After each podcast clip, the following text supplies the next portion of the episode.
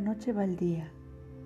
¿Cómo hablar del amor en un poema si es de noche y no hay estrellas, ni la alegría en mi conciencia, sino el eco de la duda entre mi voz? Los campesinos de Cuetzalan hablan a la hora del almuerzo, del tirano que asedia el mundo y temen al viento lapidario que se agazapa entre los cafetales. Es de temor que urdo este canto para los que no saben de misiles, ni de la codicia que enturbia los ojos del ángel harapiento.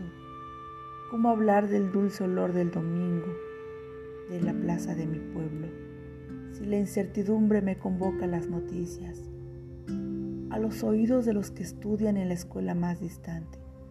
Llega la amenaza de Bush, que desea extinguir sus sueños.